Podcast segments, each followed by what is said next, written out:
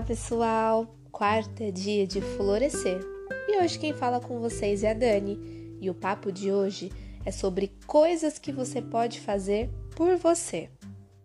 Primeiro, antes de começar esse podcast, eu quero ressaltar que se colocar em primeiro lugar não é egoísmo e que fazer coisas por você é um ato de coragem e muito amor próprio, onde a gente deve estar colocando isso em prática diariamente. A cada dia que se passa, eu vejo mais e mais pessoas dando prioridades para outras áreas da vida, pessoas exaustas e correndo atrás de padrões que a gente sabe que não são reais e que não existem, tentando se encaixar em lugares que não a merecem.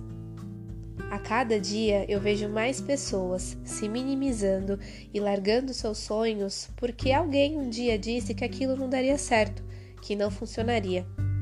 Mas hoje eu vim te fazer um lembrete que pode ser até um pouco clichê, mas ele faz todo sentido na nossa vida.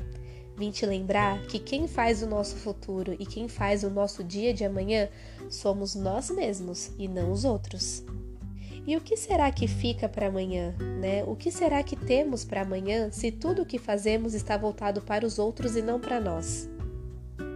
Pois bem, é necessário pensar em você, fazer coisas por você, e é isso o episódio de hoje, é esse lembrete de hoje.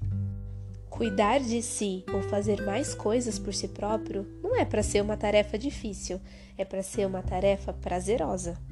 E se você não sabe muito bem por onde começar, você pode começar se priorizando e fazendo algumas coisas que são mínimas, mas que ajudam muito, como por exemplo, tirar um tempo para os seus cuidados pessoais, ouvir sua música favorita, tentar adquirir mais autoconhecimento, valorizar e reconhecer as pessoas que estão ao seu lado de verdade, se afastar de quem te faz mal, aproveitar o presente, não desistir dos seus sonhos e muitas outras coisas. É acreditar no seu potencial e é escolher acreditar em você todos os dias.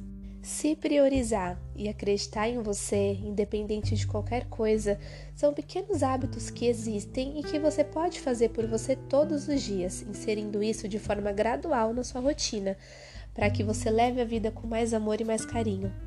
Não pense que você deve começar de forma grandiosa.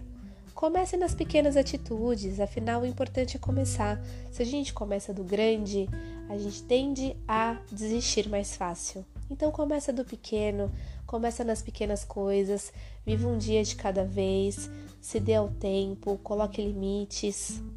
Bom, esse foi o nosso episódio de hoje. Espero que vocês tenham gostado e lembrem-se sempre de colocar em prática.